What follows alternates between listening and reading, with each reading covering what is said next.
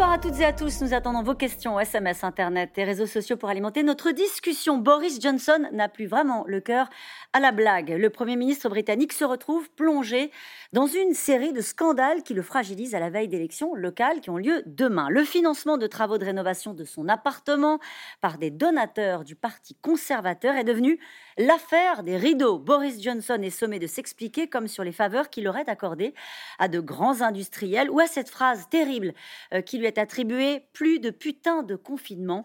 Laissons les corps s'accumuler par milliers qu'il aurait prononcé en novembre dernier. Derrière euh, ces révélations, peut-être un homme, Dominic Cummings, ancien conseiller de Boris Johnson, bien décidé à régler ses comptes, des remous politiques sur fond de crise sanitaire, naturellement, dans un pays toujours accablé par les conséquences euh, du Brexit. Boris Johnson, l'affaire des rideaux, scandale de trop, c'est une question. C'est le titre de cette émission. Avec nous pour en parler ce soir, Anne-Elisabeth Moutet, vous êtes éditorialiste au quotidien euh, britannique Daily Telegraph. Patrick Martin-Genier, vous êtes spécialiste des affaires européennes. Vous enseignez le droit public et constitutionnel à Sciences Po et à l'INALCO, l'Institut national des langues et civilisations orientales. Je cite votre livre L'Europe a-t-elle un avenir? aux éditions Studirama. Éric Albert, euh, vous êtes correspondant à Londres pour le journal Le Monde et pour le journal suisse Le Temps. Euh, on peut également retrouver votre article Après le Brexit, l'Europe se dispute les banquiers de la City sur le site de votre journal. Enfin, Catherine Norris-Trent, vous êtes journaliste britannique, vous êtes grand reporter en charge de l'actualité internationale à France 24 et vous êtes vous aussi en direct de Londres. Bonsoir à tous les quatre. Merci de participer à ce C'est dans l'air en direct. On va prendre ces scandales, euh, si vous le voulez bien, les uns après les autres. Et on va commencer peut-être par le plus terrible, par cette phrase qui est attribuée euh, à Boris Johnson. Plus de putain de confinement, je venais de la citer, laissons les corps s'accumuler par milliers. Il aurait pu dire quelque chose comme ça, Anne-Elisabeth Moutet? Alors, tout à fait parce que Boris est excessif et que il a toujours une espèce d'emphase qui est toujours un, élément comique. Euh, alors là, c'est assez difficile que c'est comique et, et, je dirais presque ça, c'est ce qui va le moins euh, euh, faire un problème, simplement parce que les gens savent comment il parle, ils savent comment il exagère. Donc qu'est-ce qu'il est en train de dire? Il est en train de dire quelque chose que tout le monde sait, dont on sait très bien que ça a été une erreur. Euh, c'est c'était en novembre dernier. Hein. C'est le, c'est le, c'est le euh, deuxième confinement, je crois. Et il veut pas que ça se passe. C'est le moment où il tombe malade lui-même, d'ailleurs. Et donc, on sait très bien qu'il s'est passé comme ça. Et il dit oui, il y aura des victimes, mais c'est le prix d'avoir l'immunité de groupe, puisqu'il s'en tient encore à la théorie de Imperial College qui dit ce que faisaient aussi les Suédois, c'est-à-dire il faut euh, euh, laisser le virus circuler. Et à ce moment-là, il y aura, il y aura des gens qui attraperont le Covid, mais du coup, on en, mais du coup, on en sortira plus vite. Alors, ça a été prouvé que c'était faux. Ça a été lui-même attrapé le Covid. La politique britannique a changé de tout au tout. Donc, tout tout, ce que, tout ça, c'est pas des c'est pas des révélations. Le fait qu'il s'exprime comme ça, de toute façon, euh, c'est l'homme qui dit qu'il sera jamais premier ministre euh, et il a plus de chances d'être réincarné dans une olive. Le problème, euh. c'est que d'abord, il a nié, et puis finalement, tous les médias britanniques euh, ont repris, euh, en fait, ont vérifié cette, cette, information, cette phrase qui lui est attribuée, et au final, il se retrouve assez acculé sur euh, ce sujet. Moins que vous le pensez. je pense que il a un énorme avantage, Boris. On va voir ça au cours de l'émission, c'est qu'il a cette espèce de qualité très rare chez certains hommes politiques, ce que les Anglais appellent, il est recouvert de téflon. rien n'agrippe. C'est une poêle anti-agrippante. Et qui parle comme ça de façon excessive, on le sait, qu'il ne se rappelle pas de toutes les bêtises qu'il dit, oui, le, ça fait partie du personnage et qui, ce qu'on accepterait de personne d'autre, c'est pas qu'on l'accepte sans dire bah, c'est Boris qui fait Boris.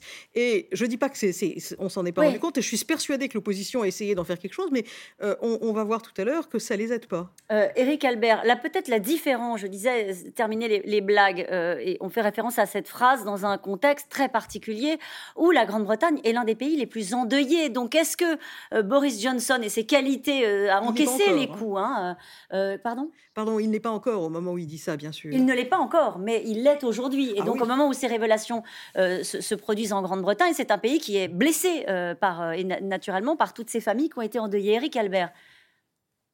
Ça se passe en octobre. Ça se passe au moment où, en fait, Boris Johnson vient d'annoncer, de décider le deuxième confinement. Il ne voulait pas de ce deuxième confinement. Il est en colère. Il part de la réunion. Il rentre dans son bureau. Et c'est à ce moment-là qu'il prononce cette phrase. Cette petite phrase qui a maintenant fuité parce que il y a euh, son ancien conseiller qui l'a mis à la porte depuis, qui se venge. Euh, c'est donc une phrase en l'air, juste après justement la décision d'un confinement.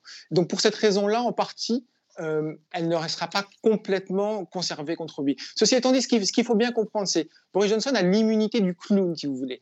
Il a gagné des élections en disant n'importe quoi, en mentant. de façon prouvée. On sait, ce n'est pas des petits mensonges, ce n'est pas des exagérations, ce sont des mensonges clairs, nets et précis. Euh, malgré tout, les Britanniques l'ont élu. Donc aujourd'hui, découvrir que Boris Johnson dit n'importe quoi après euh, une réunion qui s'est mal passée parce qu'il s'est emporté, ça ne va être une découverte pour personne. On ne savait pas qu'il avait dit cette petite phrase, maintenant on le sait. La moitié des Britanniques qui le détestent euh, le détestent toujours. Ceux qui votent pour lui voteront toujours pour lui. Donc il y, a vraiment cette immunité du clown qui garde euh, et, qui est un petit peu comme celle de Trump, si vous voulez. D'une certaine manière, Trump était tout le temps dans la tourmente. La vie de Boris Johnson est également en permanence chaotique. Sa vie privée, sa vie politique. Euh, contrairement peut-être à ce que disait Anne-Elisabeth Moutet, c'est pas qu'il est téflon, rien n'accroche. Lui, tout accroche, tout le temps contrairement à Tony Blair, qui était le Premier ministre qu'on appelait Téflon, tout accroche mais finalement, ça compte pas tellement. Finalement, les gens savent bien que, oh bah oui, c'est un pitre, on sait bien qu'il raconte n'importe quoi. Donc, c'est pas très grave. C'est pas très, euh, pas très grave, dites-vous, Catherine. Euh, politiquement, pas très grave politiquement. Oui, oui. Euh, c'est vrai que c'est difficile à entendre ici, vu d'ici, parce que cette phrase, elle est d'une grande brutalité. Et encore une fois, c'est pas des petites phrases échangées dans le contexte des joutes oratoires à la Chambre des Lords, de la Chambre des communes. C'est vraiment une phrase laissons les corps s'accumuler. C'est assez rude. Et je voudrais avoir votre avis, Catherine Noristren, sur la pression politique qui s'exerce aujourd'hui sur la gestion de la crise du Covid de Boris Johnson. Nous, on l'a beaucoup loué ici récemment parce qu'il avait réussi la campagne de vaccination, mais il y a une partie de la classe politique qui demande maintenant euh, des commissions d'enquête parlementaire sur la gestion de la crise sanitaire. Oui, tout à fait. On a tendance à oublier parce que la campagne vaccinale a été euh, louée comme une triomphe en Angleterre et, en Europe, mais au moment où Boris Johnson aurait prononcé cette phrase, encore une fois, c'était à l'automne. Et là, le nombre de morts en Angleterre a augmenté beaucoup. Et il y, avait beaucoup, beaucoup de questionnements sur la gestion de la crise du Covid. Est-ce qu'on a fait un confinement beaucoup trop tardivement? Euh, Ils ont changé de, de réglementation euh, qui sont extrêmement complexes en Angleterre, je crois 68 fois. Donc les gens ils avaient du mal à suivre. Et il y a aussi des, histoires d'attribution de, contrats. Euh, parce qu'il y avait des processus, le gouvernement a expliqué qu'il voulait aller très vite pour euh, acheter des masques, la protection pour les médecins, pour les travailleurs de, santé. Et du coup, euh, il, y aura des enquêtes sur l'attribution de ces contrats. Parfois, c'est déjà clair qu'il n'y avait pas les appels d'offres, ils n'ont pas fait tout comme il faut. Il y a des grandes questions sur les contrats qui ont été attribués aux proches, aux amis, même de, contacts proches de, partis conservateurs, des ministres. Donc tout ça, s'accumule. Et en ce moment, on parle de nouveau de, de sleaze, de, de petites incidences ou grandes incidences de corruption dans la classe britannique. Mais ça a du mal à, intéresser, euh, comme avant, les électeurs pas en partie parce que Boris Johnson a fait, a mené cette campagne vaccinale. Euh, c'est aussi l'homme qui a fait le Brexit. Et c'est quelqu'un, effectivement, il peut faire, il peut dire des bêtises et ça ne lui colle pas euh, comme les autres hommes politiques. Vous dites ça, mais j'ai vu passer des sondages qui n'étaient pas très euh, encourageants pour Boris Johnson, si? Sur sa popularité, elle est ah, toujours... Là, les conservateurs, ils étaient en tête en moyen de 11% sur les et là, ça a baissé entre 1% et 5%. Mais regardez ce sondage qu'on a là, qui, je ne sais pas si vous le voyez là où vous êtes, je vous ai dit que vous étiez à Londres, mais vous êtes à Paris, mais vous êtes quand même spécialiste de la vie politique euh, euh, britannique. 59% euh, des, des, Britanniques ne font pas confiance, ne font plus confiance à Boris Johnson. Oui, mais bon, parce qu'on sait qu'il a menti par le passé, on sait que c'est quelqu'un qui n'est pas tout à fait honnête, mais il préfère quand même voter pour le euh, Parti conservateur. On le verra avec les résultats, bien sûr. On va voir si les sondages collent, mais l'alternative en face, ils ne font pas totalement confiance non plus. Les, les, les uh, approval ratings, le, soutien. Euh, pour Boris Johnson en tant que on est, c'est plutôt positif. Donc, on ne fait pas confiance mais euh, pour être honnête, mais on le préfère quand même aux autres. Patrick Martin Jeunier, c'est formidable. Il peut tout dire, il peut tout faire, il peut mentir, tout glisse. Bah, tout glisse euh, jusqu'à un certain point, si vous on voulez. on va parler de l'affaire des rideaux. Ah, parce que non, mais non, mais même si on parle que de, euh, de que de la Covid, de la pandémie, alors c'était extraordinaire. C'est vrai qu'il a un génie politique, Boris Johnson. Il peut dire tout et n'importe quoi. Il a une réputation de menteur invétéré, et c'est vrai, il ment sur beaucoup de points, mais il s'en sort toujours. Euh, et c'est ça sa difficulté. Vous citiez cette phrase. Je suis désolé, mais plutôt avoir une pile de cadavres ou euh, plutôt que euh, le confinement, il l'a dit, il l'a dit, et ça, c'est une insulte à la mémoire des victimes et des familles. Et on ne cite que la politique, mais lorsque vous citez les victimes, les associations de victimes, elles ont très mal pris euh, cette expression. Alors, et elles réclament des commissions d'enquête. Et on réclame des commissions d'enquête parce que, comme le dit Madame Moutet, effectivement, il dit tout. il ne le pense pas forcément, mais il le dit quand même. Il est très colérique. Il rentre, il sort. Il dit des choses qui dépassent peut-être sa pensée, mais il n'empêche qu'il les prononce dans une réunion de cabinet au sein de Downing Street. Et naturellement, Dominic Cummings, qui euh, est un peu, un peu son, euh, l'homme qui l'a beaucoup influencé, notamment sur le Brexit, et qui a d'ailleurs été limogé à l'initiative de sa compagne, Carrie Simon. C'est aussi pour ça qu'il la campagne de Boris Johnson. La campagne de la campagne de Boris Johnson veut se venger. Il dit même avoir interrogé, enregistré les propos. Il se dit prêt à les donner au Parlement. Donc c'est quand même une insulte aux familles et que ça euh, glisse sur lui peut-être, mais les scandales qui sont les uns derrière les autres, ça commence à faire beaucoup pour un Et je dirais quand même que Margaret Thatcher, il y a 30 ans, avait été réélue brillamment première ministre. Elle a dû quitter le pouvoir quelques mois après parce que trop, c'est trop. Donc là, aujourd'hui, au sein même du Parti conservateur, on commence à être très inquiet des effets eh ben, dévastateurs. justement, on va faire la liste des travaux de rénovation payés par des donateurs privés du Parti conservateur. Des services rendus euh, vraisemblablement au patron de Dyson, une pression politique sur la gestion, on l'a dit, de la crise sanitaire avec en prime un ancien conseiller politique qui règle ses comptes. À la veille des élections locales, Boris Johnson est sous pression, joue les et perd parfois son calme. Mathieu Lignot, Christophe Roquet. C'est la rue du Premier ministre britannique, Downing Street, à Londres. Boris Johnson gouverne au numéro 10 et il habite avec sa femme et son fils au numéro 11. C'est bien à cause de ses appartements personnels que Bojo se retrouve dans la tourmente. Derrière ses fenêtres, le Premier ministre aurait fait pour 232 000 euros de travaux de rénovation. Décoration de luxe et accusation de financement illégal.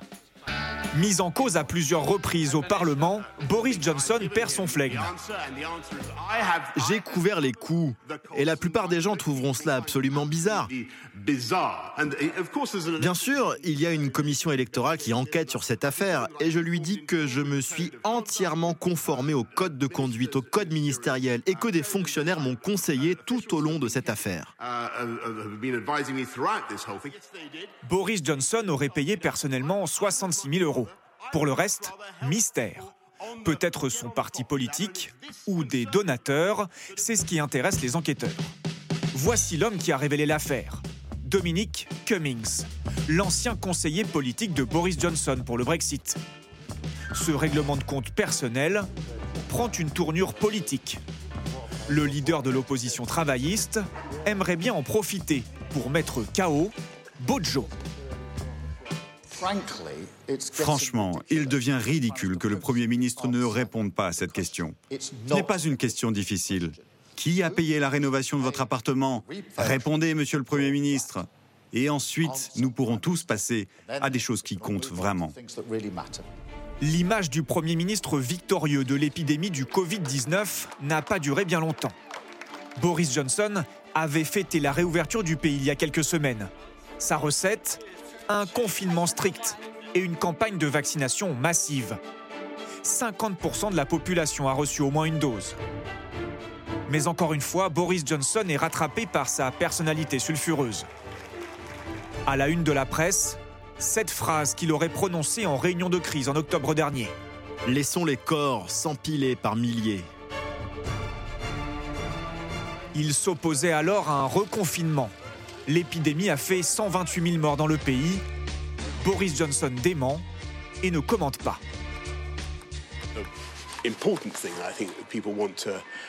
Ce que les gens veulent que nous fassions en tant que gouvernement, c'est de s'assurer que les confinements fonctionnent. Et ça a été le uh, cas. Et je rends vraiment hommage aux gens de ce pays qui se sont vraiment serrés les coudes. Uh, les polémiques s'accumulent une autre conversation privée de Boris Johnson a fuité. En mars 2020, il échange des SMS avec Sir James Dyson. L'industriel connu pour ses aspirateurs propose de fabriquer des respirateurs pour les hôpitaux. Mais des taxes le gêneraient pour s'installer au Royaume-Uni. Nous sommes prêts, mais personne ne semble vouloir que nous procédions. Je règle ça demain. Nous avons besoin de vous. Ça a l'air fantastique. Je suis le premier lord du Trésor et vous pouvez comprendre que nous vous soutenons pour faire ce dont vous avez besoin. Le Premier ministre aurait promis de modifier le statut fiscal des salariés de Dyson. Boris Johnson assume et annonce qu'il rendra public tous les messages. Je ne présente absolument aucune excuse, Monsieur le Président, pour avoir remué ciel et terre et avoir fait tout ce que je pouvais, comme aurait fait tout autre Premier ministre dans ces circonstances. Sécuriser les respirateurs pour la population de ce pays et sauver des vies. Des affaires qui embarrassent le Parti conservateur en pleine campagne électorale. Les Britanniques votent demain à plusieurs élections locales. Alors revenons avec vous sur euh, ce qu'on appelle l'affaire des rideaux ou l'affaire du papier peint. Alors, c'est très amusant. Et ça, moi, je pensais que c'est ce qui allait lui faire le plus de mal. Et apparemment, ça s'est confiné au, sud-est du pays, le sud-est que sud du pays, et le reste s'en fiche, puisque les sondages qu'on donne justement pour euh, ces fameuses partielles de demain, euh, dans une ville comme Hartlepool qui votait, euh, qui votait Labour depuis 1964, ils ont 20% de, retard dans les, dans les sondages. On verra sur les conséquences politiques que peut ça, ça peut avoir, mais sur l'affaire en tant que telle, faire payer ces travaux, on parle de 200 000 livres, dont 67 000 euros, là pour le coup je passe de l'un à l'autre, aurait été financé euh, par des donations privées euh, de membres du Parti conservateur, c'est quoi Non, non, c'est plus compliqué. Il a, euh, Boris Johnson a essayé de faire une chose et, qui n'a pas marché et Dominique Cummings lui a dit c'est une idiotie, il faut pas le faire, la loi l'interdit. Et ça consistait à faire payer la, rénovation de ce qui est au, à Downing Street, un immeuble évidemment classé du XVIIIe siècle, et de le faire faire avec, en ayant un trust qui était, où il y avait des gens qui, qui finançaient les achats d'un certain nombre de choses. Ça se passe couramment aux États-Unis, où par exemple Jackie Kennedy a fait payer par des donateurs la rénovation de la Maison Blanche par la Maison Johnson, euh, où euh, Nancy Reagan a fait payer de la vaisselle également de la même manière. Et euh, on, lui a dit non, dans notre loi électorale, on peut pas le faire. Alors probablement il y a eu effectivement une donation parce que la décoratrice qui est très connue et qui fait des choses très chargées, très très club british, très amusante. Enfin, ça risque pas de plaire à tout le monde. a, demandé qu'on la paye et donc il y a eu un paiement et ensuite Boris Johnson s'est rendu compte qu'il fallait qu'il rembourse. Donc il a déjà remboursé. Mais là où plutôt les gens sont choqués, c'est d'une part, la décoratrice a donné des interviews.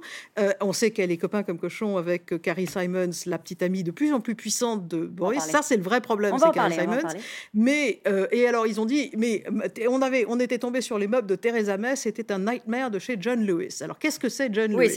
c'est comme les gens qui achètent leurs meubles, non pas à Ikea, mais deux étages au-dessus d'Ikea. C'est-à-dire, c'est des jolies choses, c'est assez standard, on y trouve toujours quelque chose pour se meubler chez soi, c'est pas d'une très grande originalité et c'est souvent beige. Et on dit c'est un, un, cauchemar en, en, grège, en beige gris, en taupe. Et pourquoi c'est ça le problème? Parce que euh, remplacer. Là, on rentre dans le truc qui fait vraiment mal en Angleterre, c'est les problèmes de classe. On a une décoratrice qui est en train de refabriquer quelque chose qui est comme un antre d'aristocrate britannique à Mayfair, après quelque chose qui est essentiellement les meubles que les gens veulent s'acheter quand ils réussissent un petit peu.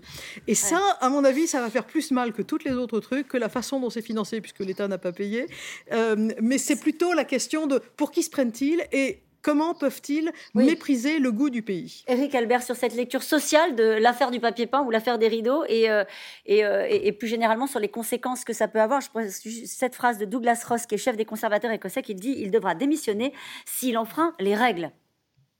Douglas Ross, qui est chef des conservateurs écossais, donc le même parti officiellement que Boris Johnson. Boris Johnson, il a quand même un problème avec l'argent. Donc c'était un monsieur qui gagnait un million d'euros à peu près par an quand il était euh, pas Premier ministre, parce qu'il donnait des, il faisait des discours extrêmement bien payés, parce que euh, il, euh, il avait aussi une chronique dans le Daily Telegraph qui était particulièrement bien payée.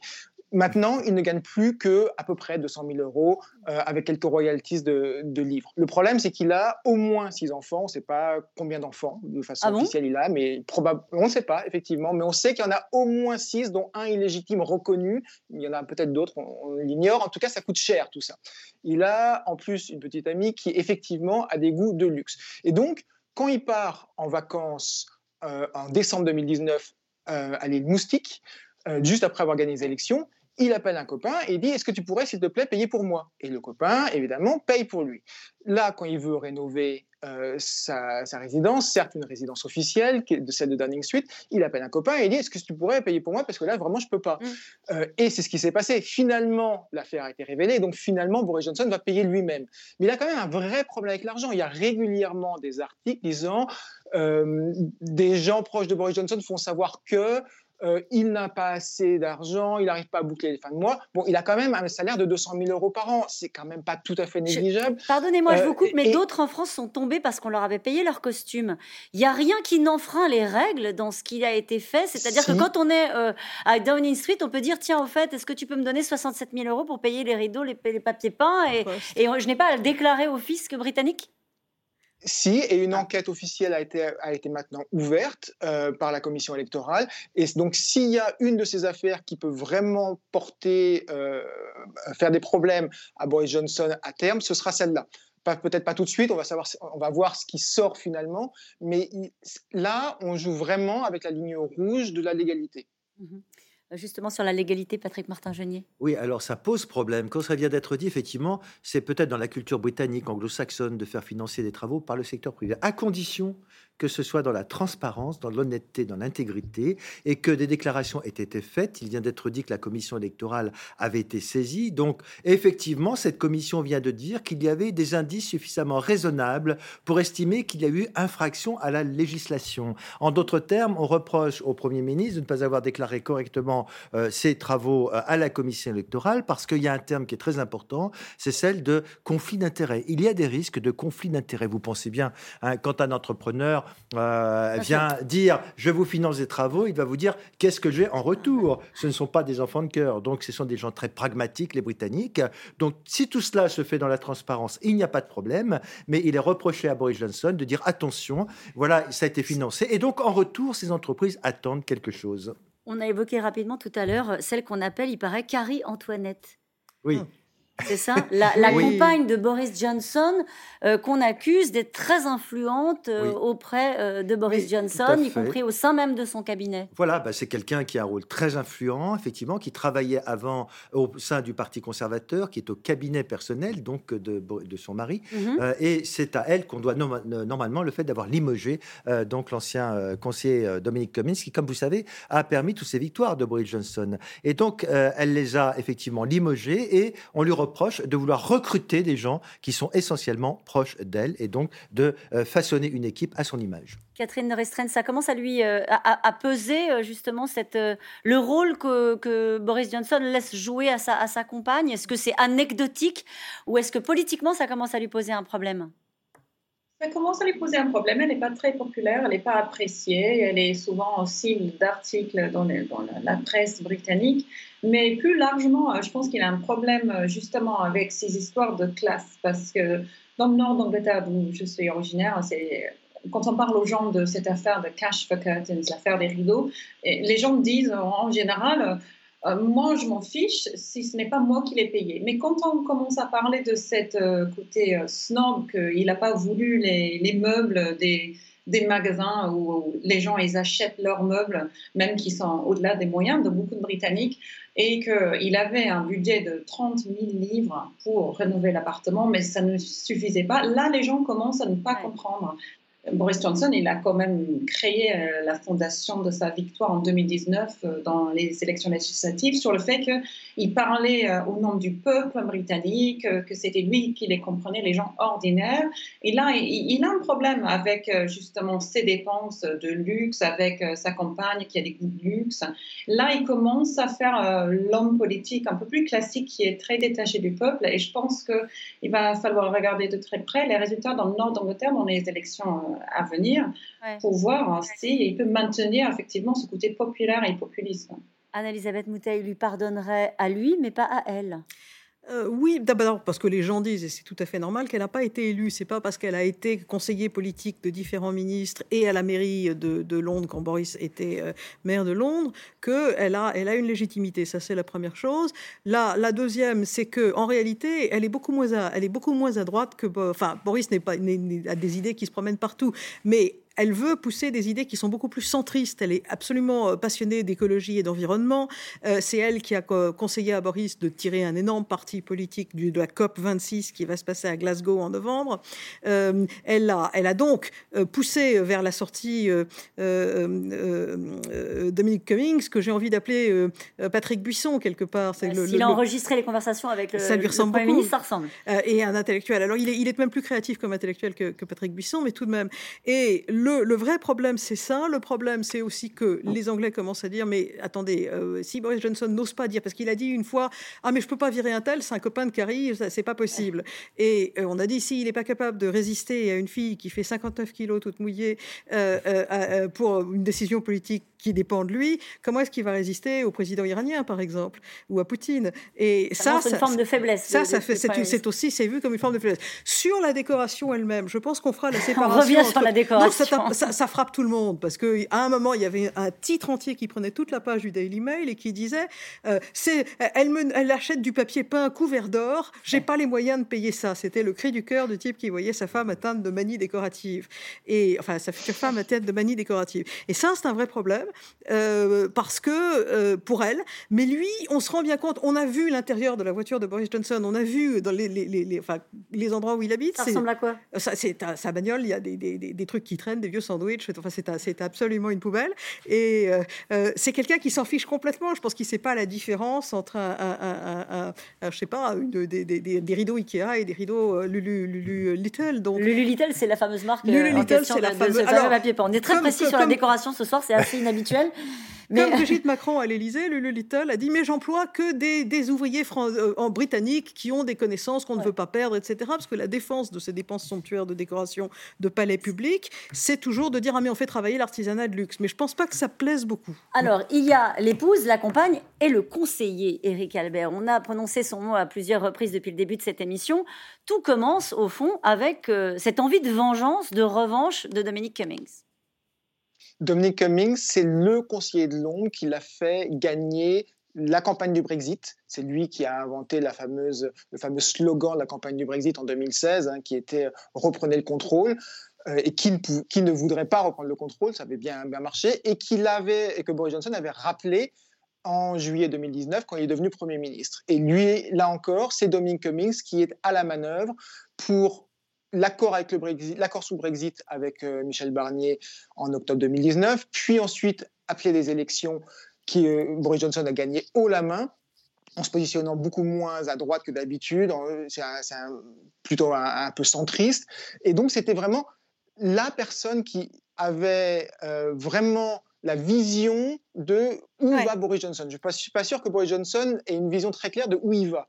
Dominic Cummings avait plus ou moins fait office de euh, je, te donne un plan. Et puis ça s'est mal passé. Ça s'est mal passé parce que Dominic Cummings euh, et assoiffé de pouvoir lui aussi. Donc il passait son temps à faire croire que c'était lui qui soufflait toutes les idées à Boris Johnson euh, et que Boris Johnson n'était pas vraiment au pouvoir et faisait seulement ce que le conseiller de Londres lui disait. Donc Boris Johnson était assez vexé de ça. Ça, ça a fini par exploser et à la fin de l'année dernière, euh, Dominic Cummings est parti. Et puis, trois mois plus tard, on a commencé à voir un goutte à goutte de révélations intéressantes avec des textes, des textos euh, du téléphone de Boris Johnson qui ont fuité, avec donc cette fameuse petite phrase sur les morts qui peuvent euh, s'empiler et sur les papiers peints. D'où ça vient, selon toute logique, de Dominic Cummings qui est en train de se venger.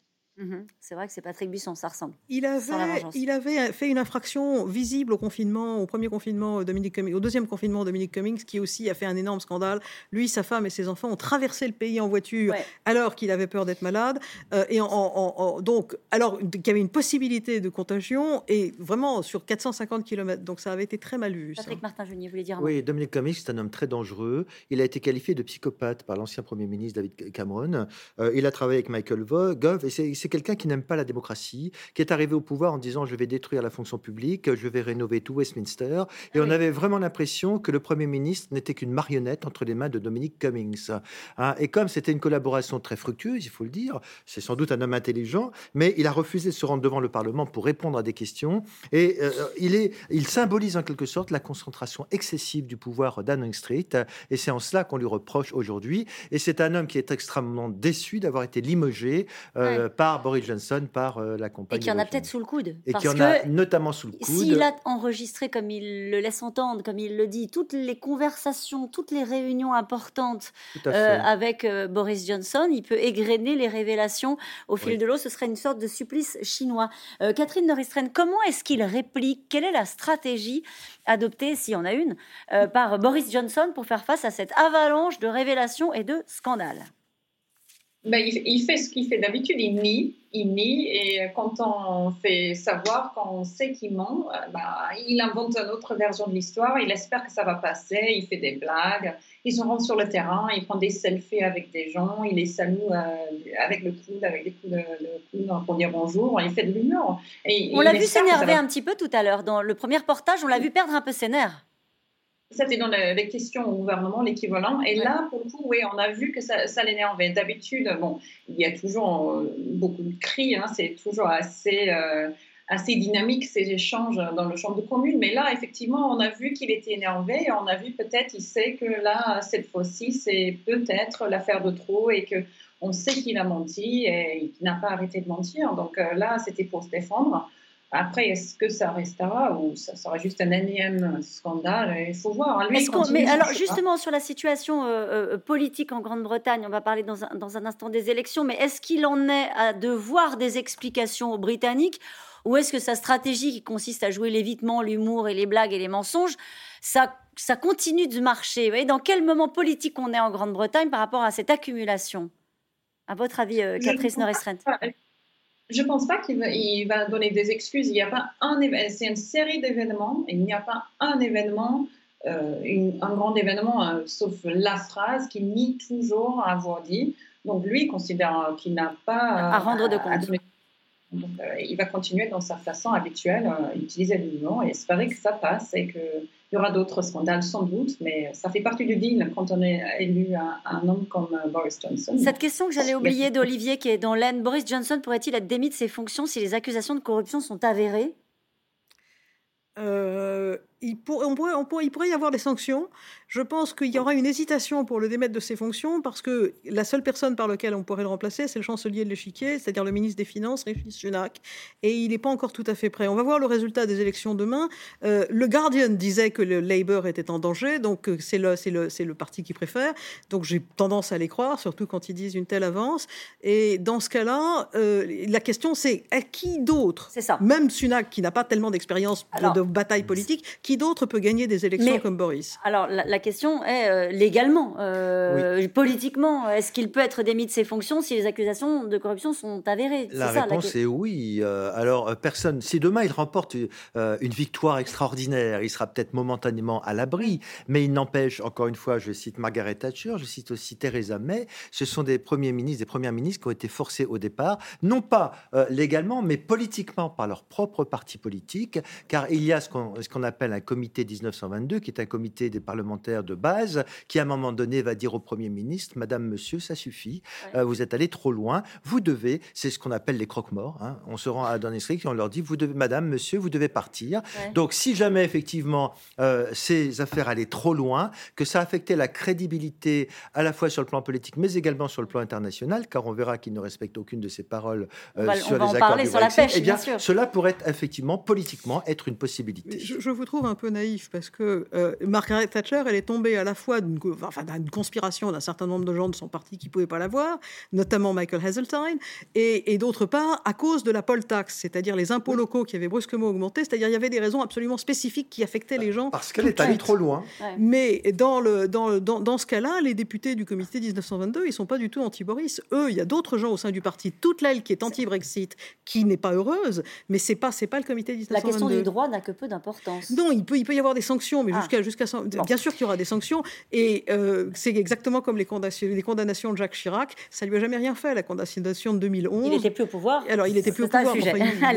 les conséquences du Brexit se font à bas bruit sur fond de crise sanitaire. Pourtant, les premiers signaux sont plus graves qu'attendus, en particulier euh, dans le secteur de la finance. À la City, 440 sociétés financières ont délocalisé une partie de leur activité. 10% des actifs des banques ont déjà été déplacés vers l'Union européenne. Walid Berissoul, Julien Launay et Maxime Logier. Dans les salles de marché parisiennes, l'accent british résonne de plus en plus fort. Ce trader de la City de Londres travaille désormais au cœur de la capitale française. Nous sommes un bon exemple d'une société qui a réussi à se réimplanter facilement à Paris. Euh, donc euh, je pense que les choses se rééquilibrent. Car rester au bord de la Tamise, c'était courir un risque, perdre la quasi-totalité de ses clients. Cette société travaille essentiellement avec le marché européen. Or, depuis le 1er janvier, le Royaume-Uni n'y a plus accès. À partir du moment où le Royaume-Uni ne fait plus partie de l'Union européenne, on perd cette possibilité finalement automatique de distribuer nos fonds sur une clientèle pan-européenne. Euh, donc clairement, pour des sociétés comme la nôtre, qui était euh, de nature très pan-européenne, ça nous crée un, risque, un risque important. Depuis que le Brexit est une réalité, l'exode s'accélère, et même plus vite que prévu. D'après une étude britannique, pas moins de 1000 milliards de livres sterling et 440 entreprises financières ont déjà quitté Londres pour s'installer à Dublin, à Paris, au Luxembourg, à Francfort, Amsterdam, même Madrid et Stockholm profitent de cette diaspora des banquiers de la City. Et entre capitales européennes, la concurrence est féroce pour attirer sur son sol les grands noms de la finance internationale. Dans les anciens locaux de la bourse à Paris, on y travaille activement et on compte une par une les nouvelles arrivées prestigieuses.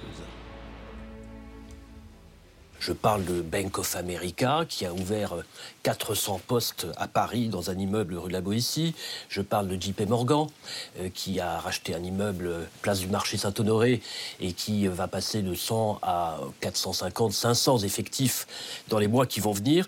Et là, nous parlons uniquement des emplois directs comme on estime que pour un emploi direct, il y a une retombée de 1 à 4 en matière d'emploi indirect, c'est-à-dire autour de la finance pour les cabinets d'avocats, les cabinets de conseil, les restaurants, euh, tout ceci euh, va amener environ 15 à 20 000 emplois d'ores et déjà à Paris. Dans la bataille, les autres places financières européennes ne sont pas en reste. Récemment, Amsterdam est devenue la première plateforme boursière du continent. Et la plupart jouent sur un argument, une fiscalité plus avantageuse que celle du voisin. Mais Londres a-t-elle vraiment dit son dernier mot? Ce traité n'est pas une fin, c'est un nouveau départ. Dans l'accord commercial signé avec l'Union européenne, rien n'a été prévu pour les services financiers. Aucune règle de non-concurrence déloyale. Et le gouvernement de Boris Johnson garde pour la City des ambitions planétaires qui vont bien au-delà de l'Europe. Il y a quelques mois, nous avions rencontré le dirigeant d'un fonds d'investissement londonien très favorable au Brexit et très confiant dans l'avenir. À une époque, dans les immeubles là-bas, il y avait des banques japonaises. Et puis ils sont partis. Ensuite, les Néerlandais sont venus et sont repartis. Ça sera bientôt le tour des Chinois. En fait, ça ne s'arrête jamais, c'est comme un tourniquet. Et pour la City de Londres, selon lui, la roue de l'histoire ne va pas tarder à tourner, du côté de l'économie asiatique, en particulier vers la Chine.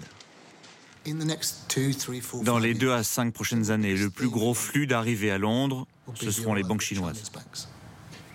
Les Chinois ont besoin d'un port occidental, d'un fuseau horaire à l'ouest.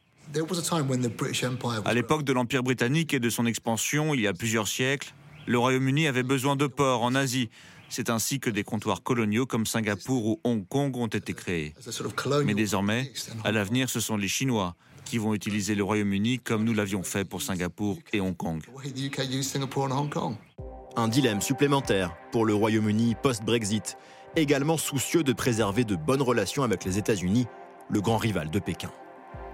Alors nous évoquons ce soir les difficultés liées au scandale euh, politique euh, de, Boris Johnson, mais la réalité, elle est économique et c'est peut-être ça les, vraies difficultés euh, qu'a géré Boris Johnson. Cette question qui nous est posée en tout cas par Roland, qui est en Haute-Garonne et qui nous dit comment va l'économie britannique. N'est-ce pas la seule chose qui compte Eric Albert?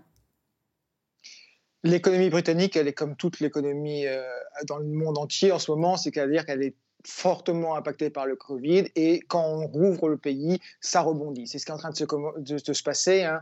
Donc là, on est euh, dans une phase de rebond après le pire. Euh, la pire récession depuis trois siècles pour le Royaume-Uni, mais c'est vrai à peu près de tout l'ensemble des pays européens.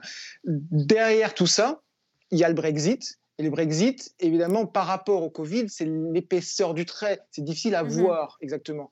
La réalité, c'est qu'il y a un goutte à goutte. C'est vrai ce que disait votre reportage. Il y a un goutte à goutte. Il n'y a pas un exode, mais il y a un goutte à goutte de banquiers qui sont partis de la City. La City n'a plus aucun rapport officiel avec l'Union européenne. Elle a été entièrement euh, laissée tomber. Donc aujourd'hui, Wall Street a plus d'accords avec l'Union européenne que, n'a la City. C'est assez sidérant. Et le Premier ministre britannique, peut-être pour la première fois depuis, depuis des décennies, n'a pas défendu la City.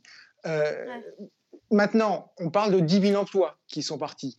Euh, c'est pas une bonne chose pour la City, c'est pas la fin du monde, c'est 10 000 sur 300 000, 400 000 à peu près. Euh, c'est vrai sur l'ensemble du Brexit. Le Brexit est un, un événement euh, de très long terme. Ça va prendre des, années et des années pour que vraiment ça se ressente. Ce sont des investissements qui n'ont pas lieu. C'est difficile à mesurer. Donc tout ça, dans, une phase de Covid où euh, l'économie a chuté fortement, puis rebondit très fortement, est très difficile à voir. Sur le moyen terme, ça va finir par se sentir. Mmh euh, Anne-Elisabeth ce qui est difficile à percevoir d'ici, c'est, on a parlé de, ces scandales, encore une fois, l'affaire des rideaux et autres euh, révélations euh, de, Dominique Cummings, mais est-ce qu'il peut s'appuyer sur la situation économique du pays, Boris Johnson à chaque fois qu'on l'évoque, vous avez raison, il encaisse des coups, il fait des gaffes, et pourtant il est là et en bonne situation à la veille des, des élections. Est-ce que c'est pas là-dessus, au fond, qu'il sera jugé? Alors oui, mais pas tout de suite, parce que comme le dit Eric Albert, en ce moment, on est dans une période de rebond. La croissance prévue pour la Grande-Bretagne l'année prochaine, c'est presque 8%. Donc, euh, euh, il va y avoir une espèce de sortie de l'état de sidération qui est celui que tout le monde a eu avec le Covid. Mais ça ne sera pas possible de faire de la politique là-dessus. Je dirais même que, euh, dans une certaine mesure, l'état tel, l'état de la crise est tel à cause du Covid que pas réussir tout de suite, euh, c'est pas réussir tout de suite, c'est pas ce qu'on va reprocher en premier à un homme politique. Alors, ce que va faire Boris Johnson, et on ne sait pas si ça va marcher, mais essentiellement, il va faire des coups, parce que c'est la nature de Boris Johnson, et donc euh, il va signer des choses d'une manière extrêmement, extrêmement avec avec euh, Tintamar, avec des pays asiatiques, avec les États-Unis. Il a fait un accord de libre échange avec l'Inde, là, il vient de le Alors ça, un accord de libre échange avec l'Inde, c'est assez important parce que l'Inde est un pays extrêmement protégé, très difficile d'accès. il y a évidemment tout le côté historique, le Commonwealth, l'Empire britannique, tout ce qu'on veut, mais il y a tout de même un milliard trois d'habitants, donc ça effectivement, et il y a de l'argent, il y a de la grande pauvreté, il y a beaucoup d'argent en Inde aussi, donc ça c'est vraiment quelque chose d'intéressant. Dès qu'on commence à se promener en, Asie du Sud-Est, on se rend compte à quel point ce sont des économies qui sont dynamiques, euh, euh, jeunes, renouvelables et, euh, innovatives, sauf le Japon qui est un cas à part, et tous d'innovatrices. Et dans ce cas-là, ce sont ceux que les Britanniques sont en train de regarder en ce moment. ce que Boris Johnson dit, c'est l'Europe, c'était le moment d'une certaine période. Il y a un monde dehors, on va tous se sortir de l'état actuel, et à ce moment-là, les, cartes sont rebattues. Donc je ne vois pas l'effet dans la politique immédiat. Les élections sont en 2024. On va voir s'il peut tenir comme ça euh, jusqu'au bout, ce qui est rarement le cas pour les Catherine Norris-Trent, sur quoi est-il attendu, Boris Johnson? On a compris depuis le début de l'émission qu'il passait entre les gouttes pour l'instant, hein, euh, des scandales et d'éventuelles euh, confirmations de, corruption, qu'il doit gérer sa compagne, mais que visiblement il s'en sort encore jusque-là. Euh, le Brexit, on n'a pas les conséquences visibles des, les conséquences économiques du Brexit, donc c'est pas pour tout de suite. Sur quoi est-il attendu euh, par les Britanniques? Sur quoi doit-il rendre des comptes? Alors, pendant sa campagne en 2019, il a fait beaucoup sur euh, des promesses pour le nord d'Angleterre, sur le leveling, sur le renivellement, de ramener euh, des quartiers, des, anciennes villes et des zones industrielles au niveau du, sud, qui est globalement plus riche. Donc il a fait beaucoup de promesses là-dessus, qui va essayer de, faire que ça soit plus euh, égal pour les gens dans le nord. Donc effectivement, ces villes et ces zones qui votaient travaillistes, qui, qui ont voté conservateur en 2019, il attend au tournant pour ça. Ah, maintenant, on est dans un contexte de pandémie ou sortie de pandémie, donc peut-être ça peut basculer les mm-hmm. choses, mais juste, les gens veulent savoir qu'ils ont été écoutés et que le gouvernement de Londres, du Sud, va faire quelque chose pour eux. Et s'ils ne tiennent pas ces promesses, ce n'est pas sûr qu'ils vont revenir vers, euh, vers Boris Johnson et conservateurs, conservateurs à l'avenir. Au fond, à la veille de ces élections locales, il, prend, il, y a, assez peu de tension. En tout cas, visiblement, il est donné plutôt euh, favorable, le Parti mhm. conservateur. À une réserve près, ce qui peut se passer en Écosse Oui, alors manifestement, euh, naturellement, euh, en Écosse, euh, Nicolas Sturgeon, la première ministre, aurait remporté haut la main les élections écossaises. L'enjeu, c'est de savoir, ce n'est pas de savoir si elle va gagner, elle va gagner ces élections, c'est de savoir si elle aura un tel score que cela lui donnera la possibilité de réclamer un référendum sur l'indépendance. Boris Johnson a dit de toute façon qu'il n'en voulait pas pour l'instant. Mais c'est véritablement, effectivement, cette revendication de l'Écosse d'avoir une indépendance, certes, et aussi d'être européen. Je vous rappellerai que 61% des Écossais ont voté euh, contre la sortie de l'Union européenne. Éric Albert, vous vouliez dire un mot? C'est très important de comprendre que Boris Johnson s'en sort très bien en Angleterre. Il n'est pas vraiment Premier ministre du Royaume-Uni actuellement. En Écosse, moi j'en reviens, il, sert de repoussoir euh, en Pays de Galles. Euh, le, mouvement indépendantiste commence à monter. On est très très loin d'une indépendance, mais ça commence à monter. En Irlande du Nord, il est euh, accusé de trahison. Donc en Angleterre, oui, ça marche. Ça marche très bien dans le nord de l'Angleterre, et c'est une révolution politique parce qu'avant, c'était une partie du pays qui appartenait aux travaillistes. Mais euh, vraiment, sur les quatre nations euh, qui composent le Royaume-Uni, Boris Johnson ne contrôle pas ça du tout. Il est fortement rejeté. Et là, il y a un problème profond d'unité du pays qui euh, va peut-être se terminer par l'indépendance de l'Écosse dans quelques années. Ce n'est pas du tout une certitude, mais c'est une vraie possibilité aujourd'hui. Elisabeth Moutet, très vite. si l'Écosse prend son indépendance, les, les conservateurs sont au pouvoir pour 50 ans parce que c'était le vote écossais qui leur donnait du peine à arriver, de la peine à arriver à la majorité. Et on mesure encore plus la victoire de, 2019. Il n'y aura pas d'effet de souffle euh, de la perte de l'Écosse en Royaume-Uni? ah, vraiment, il y, a, des gens que le parti, que les dernières élections ont fait gagner, c'est-à-dire des anciens électeurs de Labour dans le nord de l'Angleterre, mais le, la sud du pays, euh, ils il votaient, il votaient pas comme ça. Alors il y a l'affaire des rideaux et l'affaire de la pêche. C'est un sujet qui reste éruptif entre la France et le Royaume-Uni. La pêche, un accord a été conclu dans le cadre du Brexit, on le sait, mais la semaine dernière, Londres a imposé sans prévenir de nouvelles restrictions aux bateaux français. Paris menace même de couper l'électricité à l'île de Jersey en représailles. Une montée en tension qui ne fait que commencer. Reportage Mélanie Nunes, Dominique Lemarchand, Juliette Vallon, qui sont allés rencontrer les pêcheurs français. Ces bateaux de pêche normands resteront-ils bientôt définitivement à quai? Depuis vendredi dernier, et l'annonce de nouvelles restrictions de pêche par les autorités britanniques, l'inquiétude grandit parmi les pêcheurs de la région de Granville. La baie de Granville, Jean-Claude la connaît par cœur, il y travaille depuis 40 ans. Avant, vous aviez le droit, on avait le droit de pêcher dans, dans toute cette zone-là, qui est en dehors de la ligne rouge. Et maintenant, on est rendu à ce qu'on appelle la ligne accord. La ligne accord qui passe là. Pour certains bateaux, on a 60% de moins de zone, voire plus.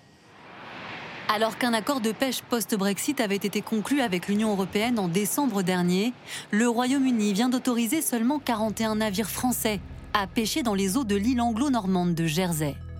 Il leur impose plusieurs restrictions comme la délimitation des zones de pêche, le nombre de jours en mer par an et le type de bateau autorisé à circuler.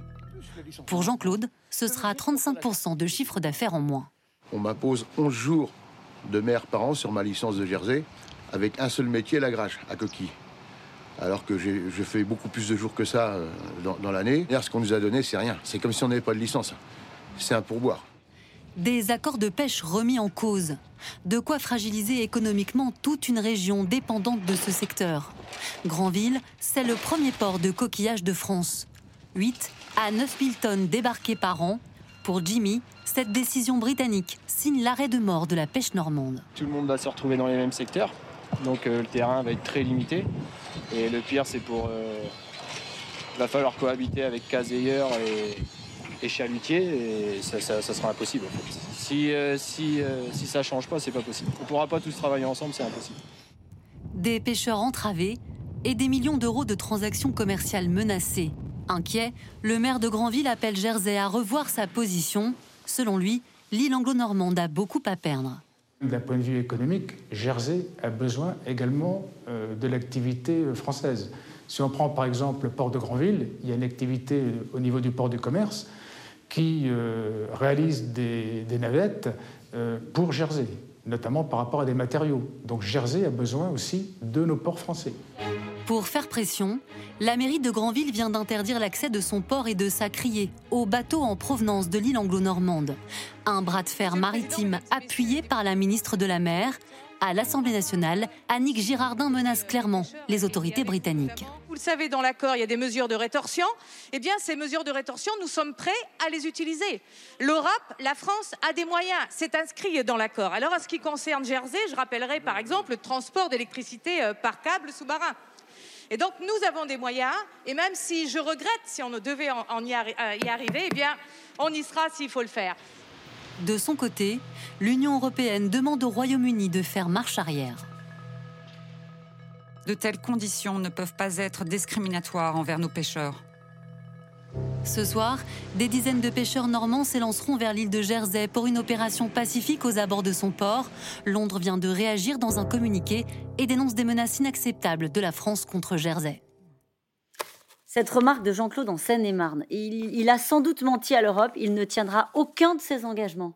Ah oui, euh, je crois. C'est ça qui est en train de se passer. C'est ça qui est en train de se passer. C'est le spécialiste des accords signés qui ne respecte pas. On l'a bien vu avec les Landes du Nord et on le voit aujourd'hui avec les pêcheurs. Alors on peut dire certes que Jersey a un statut euh, tout à fait spécial, spécifique, autonome, euh, mais tout de même, c'est le Royaume-Uni qui défend les relations internationales et naturellement, c'est un non-respect de ces accords. Et on l'a bien vu en la Irlande. Fois Ce n'est pas la première fois, mais encore une fois, Boris Johnson signe des accords, ne les respecte pas. Il est d'une parfaite mauvaise foi. Et on le sait. Et cela affecte considérablement sa crédibilité sur le plan international. Je pense que ça va se tendre parce que ce n'est pas acceptable un, tel chantage. Lorsqu'on signe un traité, un accord, on le respecte. Et je dirais que l'accord sur la pêche, c'est ce qui avait failli faire capoter cet accord à la fin de l'année. In extremis, on a pu avoir effectivement un accord qui disait très clairement que les pêcheurs français pouvaient avoir accès euh, jusqu'en 2026 dans une zone comprise entre 6 et 12 miles marins, c'est-à-dire 10-20 km des côtes britanniques, et que ce n'est qu'en 2026 qu'on allait négocier des quotas annuels en diminuant les nôtres de 25%. Les pêcheurs français étaient contents de cet accord. Et aujourd'hui, on s'aperçoit qu'ils en fait, qu'ils ne le respectent pas, qu'ils font tout en réalité pour saboter. Les Britanniques voulaient 80%. Voilà. Hein, au tout début. Donc, euh, dans ce cas, c'est effectivement tout à fait difficile. Éric Albert, comment euh, les Britanniques justifient ce qui est en train de se passer euh, sur le, dans le domaine de la pêche, considérant qu'en fait, ils ont signé un mauvais accord avec l'Union européenne sur ce sujet? Alors, les pêcheurs euh, pour le, au nom desquels le Brexit a été en partie réalisé, sont furieux. Euh, pendant très longtemps, ils disaient on n'accepte pas ces quotas euh, euh, européens et c'est pour ça qu'on a besoin du Brexit. Boris Johnson a joué dans leur sens.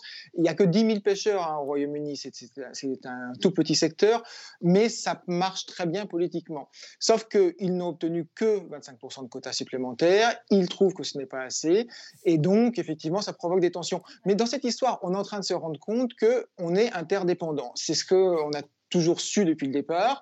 Euh, les pêcheurs britanniques vont avoir accès à plus de, poissons dans leurs eaux, certes, mais ils vendent leurs poissons où? Dans l'Union européenne essentiellement. La majorité des poissons sont exportés. En janvier, en février, au tout début, euh, il y a eu des cargaisons de poissons qui n'ont pas réussi à passer la frontière parce que la paperasserie n'était pas au point et donc il a fallu jeter ces poissons. Euh, on, découvre que, voilà, et Jersey, il y a l'électricité qui vient de, France, et euh, Jersey peut essayer de jouer, le, euh, jouer les durs, mais à la fin, s'ils n'ont pas d'électricité, ils auront des problèmes. On a besoin les uns des autres, il faut qu'on travaille ensemble. Pas de chance, le Brexit fait exactement le contraire. Le Brexit, c'est vraiment le bras de fer permanent, le bras de fer permanent sur les eaux de la pêche, le bras de fer permanent sur la finance, le bras de fer permanent sur tous les secteurs les uns à la suite des autres.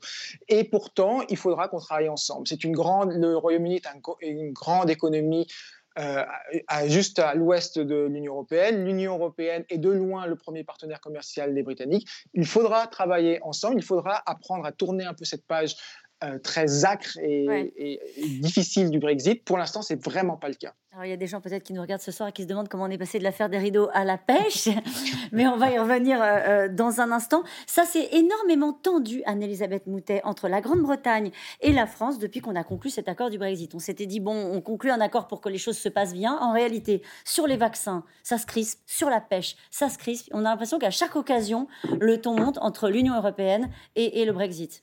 Et les, Brexit, et, les Britanniques. Et, les Britanniques ne sont, et les Britanniques ne sont pas seuls à trouver qu'il y a eu une grande injustice, qu'il n'y a pas que les Français qui pensent qu'on a été injuste et qu'on n'a pas respecté les accords.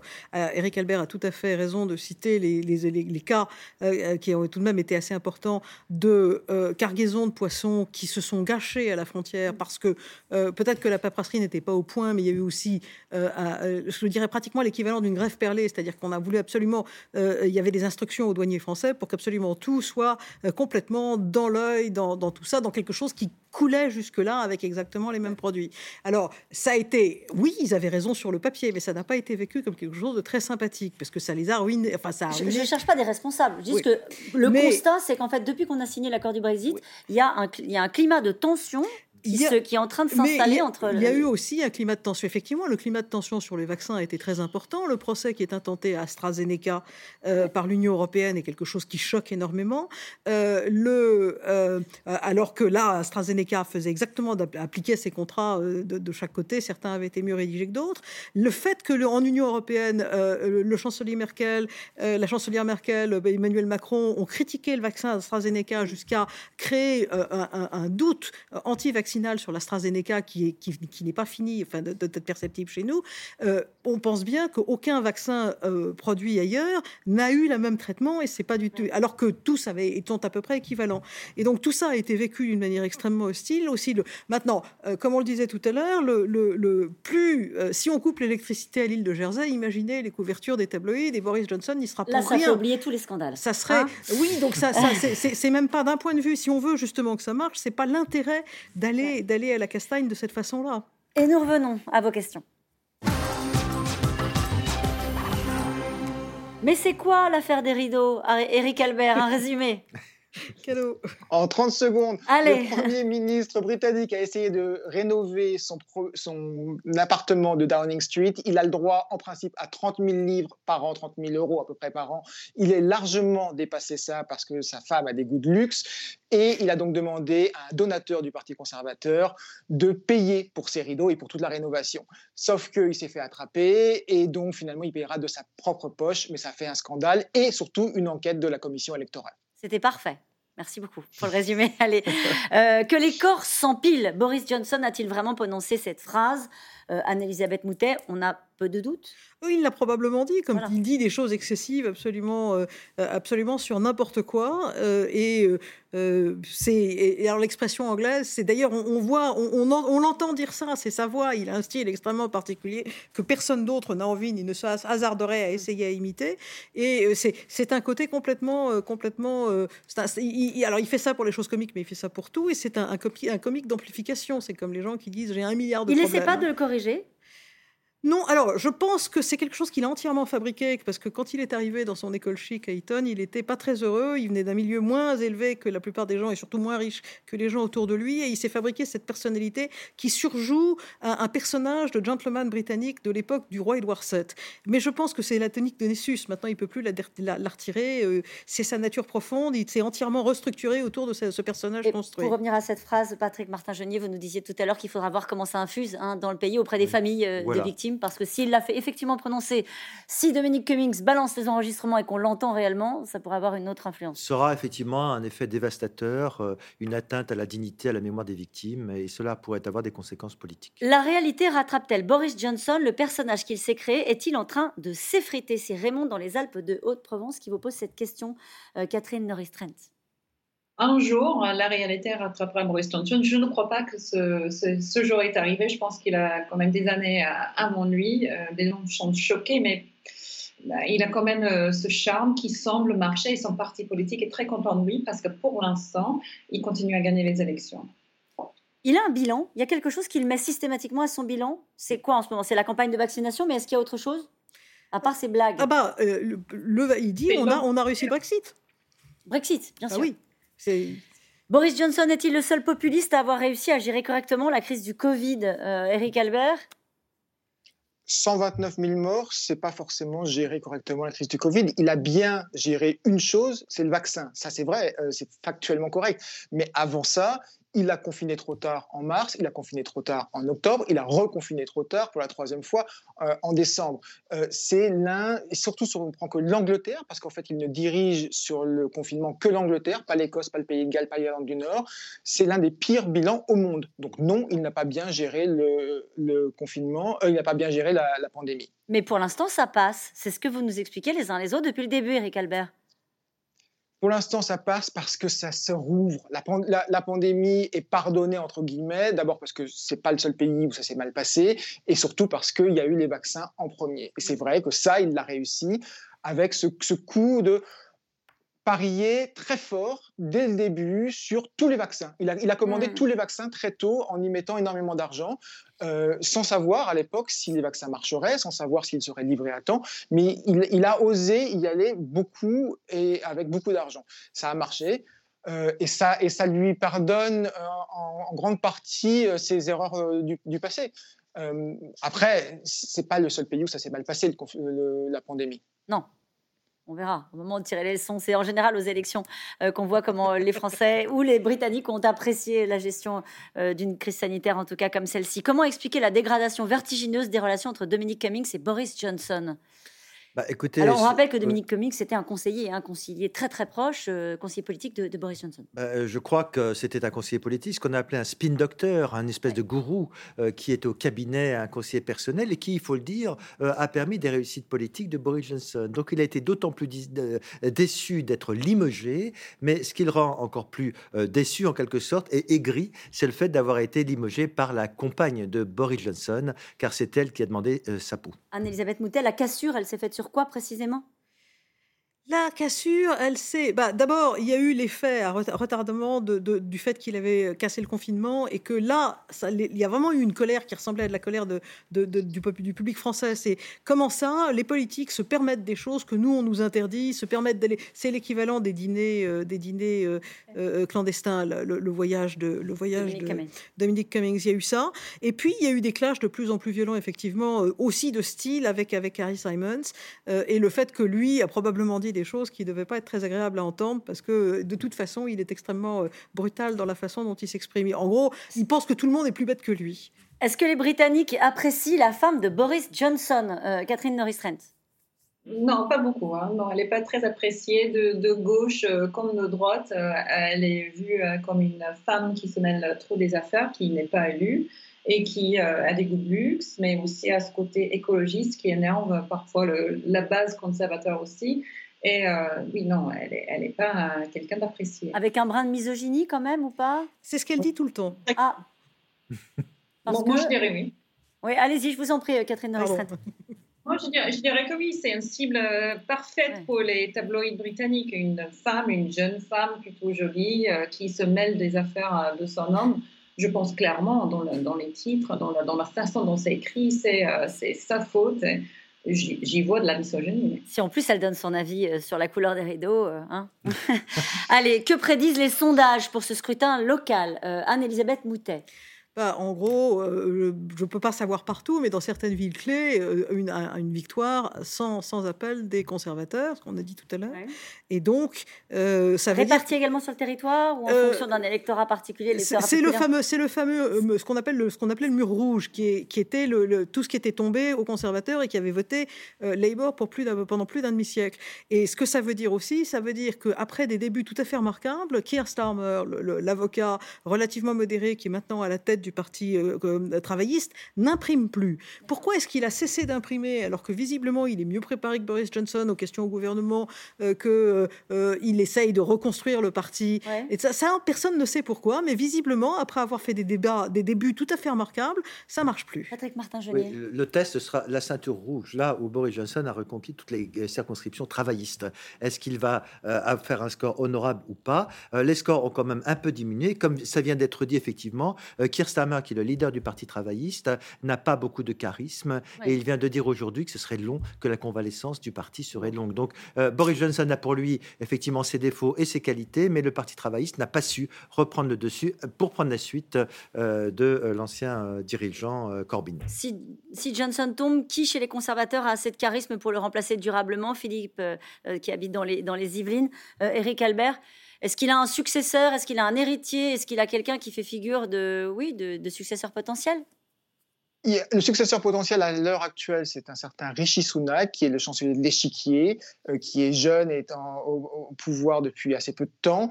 Euh, maintenant, Boris Johnson est au pouvoir, bien au pouvoir. Euh, il devrait bien s'en sortir aux élections locales en Angleterre. En Écosse, ce sera une catastrophe, mais c'est une autre histoire.